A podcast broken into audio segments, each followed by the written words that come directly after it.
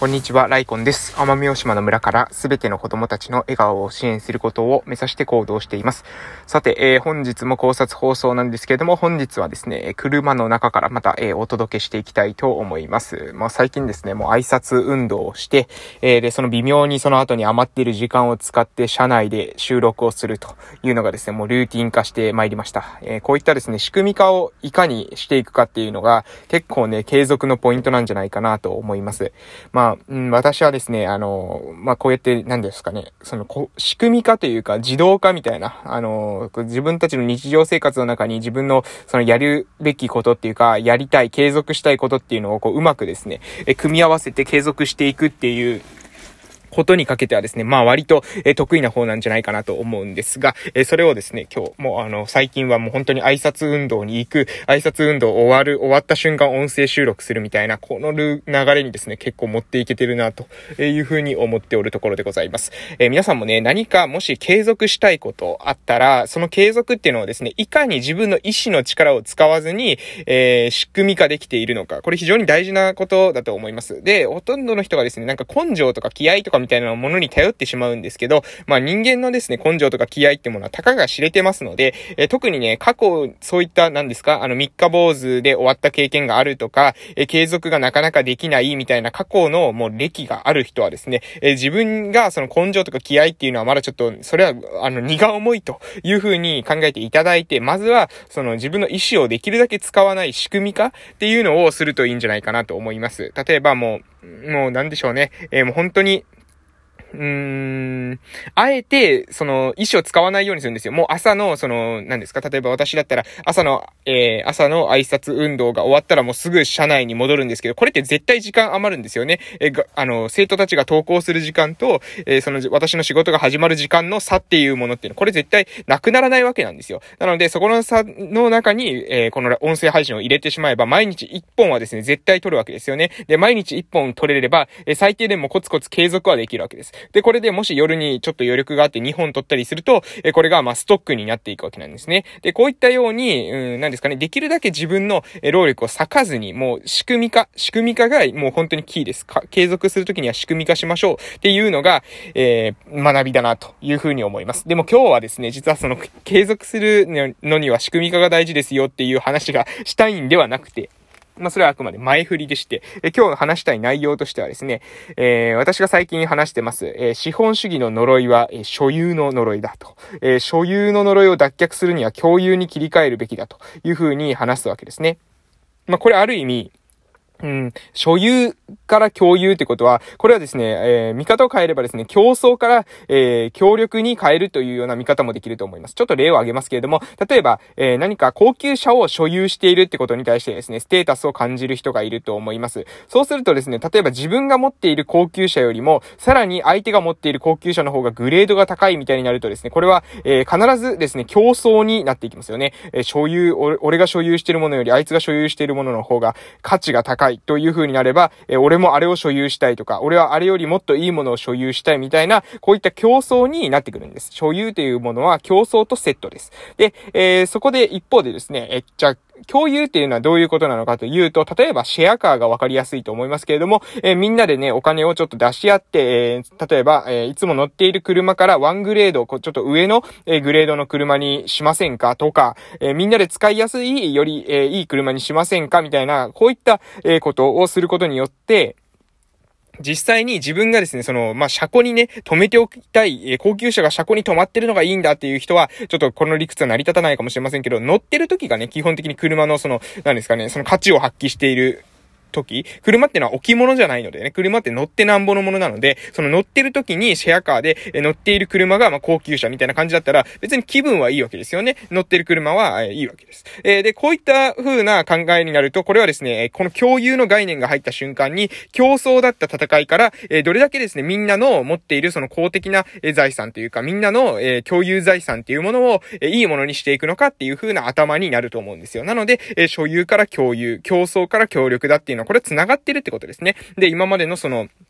大量生産、大量消費で、自分がどれだけいいものを所有しているかというような、えー、そういった考え方の中で、考え方の中にですね、生きていた私たちの価値観から、今からっていうものはその共有、そして、えー、まあ、みんなでですね、分け与えて、でも分け与えてもですね、その私たちの豊かさっていうのはあまりあるんだよということに、みんなが気づく。これですね、えー、みんながそう思うとかそういうことじゃないんですよ。みんなが気づくだけですね。事実、あの、豊かさっていうのはもうあまり余ってますので、その余ってるってことに、みんながね、いかに早く気づけるか、気づいた人たちが、えー、栄えていくというように私は考えて、えー、いますというところです。えー、で、えー、これをですね、実現していくために、私がね、考えたのが何かなと思って、えー、どうやったらですね、この時代っていうものを、まあ、これ、これね、理想だけをこうやって話しててもなかなかね、進まないので、じゃあ具体的にどういった方法があるかなって考えたときに、一つね、あの、なんか指数とかいうか、まあ、数値化する、見える化するっていうのが私たちの行動を駆り立ている一つの、えー、ポイントじゃないかなと思います。やっぱり、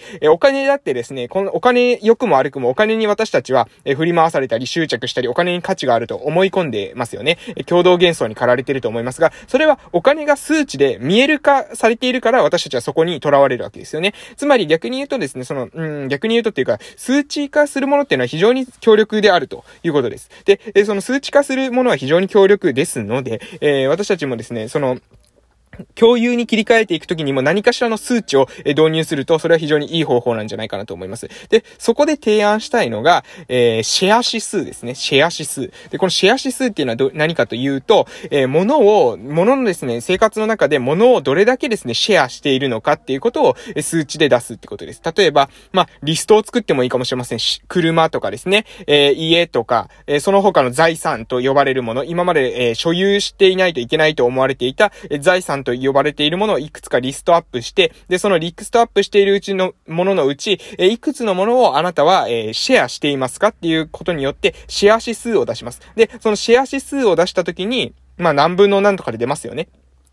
例えば、車、まあ、その何に、どうやって、どうやってリストを作るのかっていうのは、まあ、置いておいて、イメージとしては、例えば、車とか、え、家とかですね。え、車とか家とか、あと何でしょうね。あの、まあ、その他シェアできるもの、まあ、いろいろあると思うんですけど、まあ、そこを上げていく。え、そ、そうした時に、その、え、ぼ、分母がそこで決まってきて、で、そのうちの何個をシェア実際にしているのかっていうことで、え、その人のシェア指数が出るじゃないですか。その人のシェア指数何パーセントが、え、この人は何パーセントシェア指数が、えシェア、え、この項目、リストのうちの何パーセントをですね、シェアしているということで、えそうするとですね、その人っていうのはまあ、比較的、その、競争の原理から協力の原理に寄っている人だと思うんですね。シェアの概念に寄っている人。で、所有の概念から共有の概念に寄っている人だというふうに評価できるわけです。で、そのシェア指数が何パーセント以上の人を優遇するとかっていうふうにすれば、そのシェアの方向にうん、何ですかね、えー、力をかけることができますよね。シェアの方にエネルギーを注ぐ。シェアの方向に、ま、誘導することができます。皆さんを。なので、このシェア指数を出して、シェアをしている人にに、えー、例えばですね、まあもうこんなこ、これはちょっと大きな話かもしれませんけど、例えば税制を免除する。なぜかというと、えこの人は自分で自分の私服を肥やすために、えー、利益を得てるんじゃなくて、みんなに共有している、シェアしているっていうことなので、別にその人の財産が増えようが、その人の財産が増えるってことは、シェアする、えー、ものが増える。シェアするものの、えー、価値が、えー、上がる。そういった評価がされれば、その人の自体のですね、資産が増えようが、それはみんなの豊かさにつながっていきますよね。なので、えー、そういう風な評価の仕方をして、えー、その個人個個人の、例えば、えー、今はその、何ですか？えー、累進課税。年収によって税制って決まってますけど、その累進課税っていうのはあくまでその一側面でしかありません。お金、収入、所得がどれだけあるのかっていうことでしかない、ないんですけども、そのお金が、うん。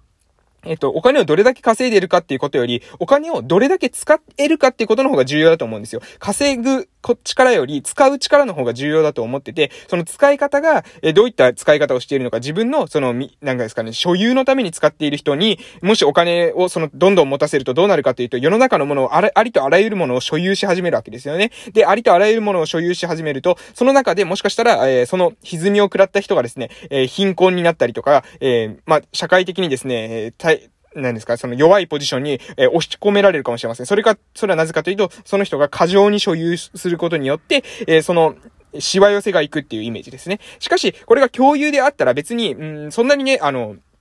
しわ寄せいかないと思うんですよ。なぜかというと、みんなが豊かになっていくからです。なので、えー、そう考えると、あの、累進課税だけじゃなくてね、累進課税という、まあ、所得、稼ぐ力だけに、えー、税制を、その稼ぐ力に合わせて税制を調整するだけじゃなくて、その人のお金の使い方、えー、これはもしかしたら私が言ってるのは一例で、シェア指数以外の測り方もあるかもしれませんが、えー、その使い方、どういったものにお金を使っているのかっていうのを、え、追っかけて、で、その追っかけていった先で、それが競争の原理に基づいているものなのか、それとも協力の原理に基づいているものなのか、競争なのか協力なのか、え、所有なのか共有なのかですね、えどちらに基づいてその人がお金を使っているかによって、税制とかですね、もう、えー、優遇したりですね、免除したりすると、結構ね、そこの方向に、その誘導できるんじゃないか、人類を、の進歩を、えー、推し進めるのに少しこう、て、てこ入れできるんじゃないかなというふうに思います。まあ、こんなこと話すとね、ちょっと私がなんか大きな政府構想してるというか、政府の力をね、えー、強めて、その政府の力によってコントロールしようとえ思っているのように聞こえるかもしれませんけど、そもそもね、あの、減税とか、規制て、えー、減税とか規制緩和っていうのは政府の力を弱める小さな政府構想ですよね。で、その規制緩和、規制緩和って言われてるんですけども、その規制緩和って言って、何でもかんでもですね、いきなり規制を取っ払ってしまうと、これどうなるかっていうと、え、本当に弱肉強食の世界が始まって、で、その弱肉強食の強者、強者がですね、え、優れている人というか、え、いい人だったらいいんですけど、そうじゃなかったらね、今の資本主義のまま、いきなり檻をバーンって開けるとどうなるかっていうと、えー、強者がですね、どんどん全てのものを食ってしまう。えー、所有、どんどん何でもかんでも所有してしまう。そうすれば、しわ寄せが必ず行くんですよ。なので、えー、そこの、私はその規制緩和に関しては、えー、最終的には、えー、その規制を緩めて、最終的にはですね、ルールがない中でみんなが共存できるっていうのが望ましいと思いますけど、そのためにはまだ人類の進化は追いついてない。人類の人格面での進歩っていうものは追いついてないと思うので、えー、そういった協力、共有の方に手こ入れするような施策を打ってから、え、やっていくのがいいんじゃないかなというふうに思います。なんとなくですね、皆さんに伝わっていただけたかなと思いますので、え、今日は以上で終わらせていただきたいと思います。え、これから今日というあなたの人生の貴重な一日がっていうのは朝の始まりでしたね。ごめんなさい。朝撮ってるのでこういった終わりになりそうでした。夜でしたね。これ夜でございます。えー、えー、良い夜をお過ごしください。それではですね、またお会いしましょう。私はですね、今日も、えー、出勤してまいります。えー、これは夜ですね。夜ですね。じゃあ、おやすみなさい。失礼しました。